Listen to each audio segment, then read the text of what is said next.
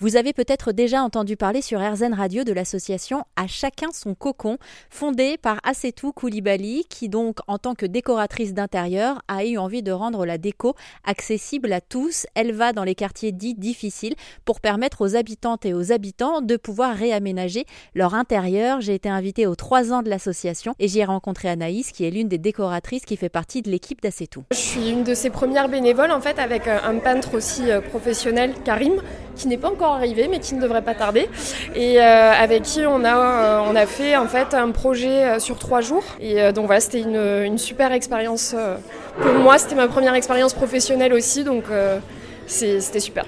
Et qu'est-ce qui vous a motivé à l'idée, euh, parce que vous auriez pu dire bah, je suis décoratrice d'intérieur et puis bah, je vais monter ma propre structure, mais à l'idée de rejoindre assez tout dans cette envie de décoration pour tous? Alors bon, la, première chose, euh, sans mentir, euh, je cherchais une expérience professionnelle hein.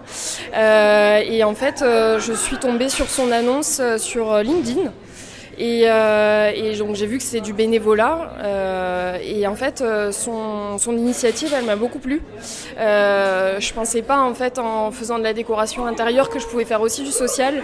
Et en fait, c'est ce qui m'a beaucoup plu. Et, c'est vrai que ça fait chaud au cœur quand on voit notamment bah, le, résultat des trois jours pour un cocon avec donc une famille indienne. C'était une mère célibataire avec trois enfants. Et on voit que on n'est pas seulement pour euh, les aider à décorer ou réaménager leur logement, mais qu'on ait aussi un soutien euh, psychologique.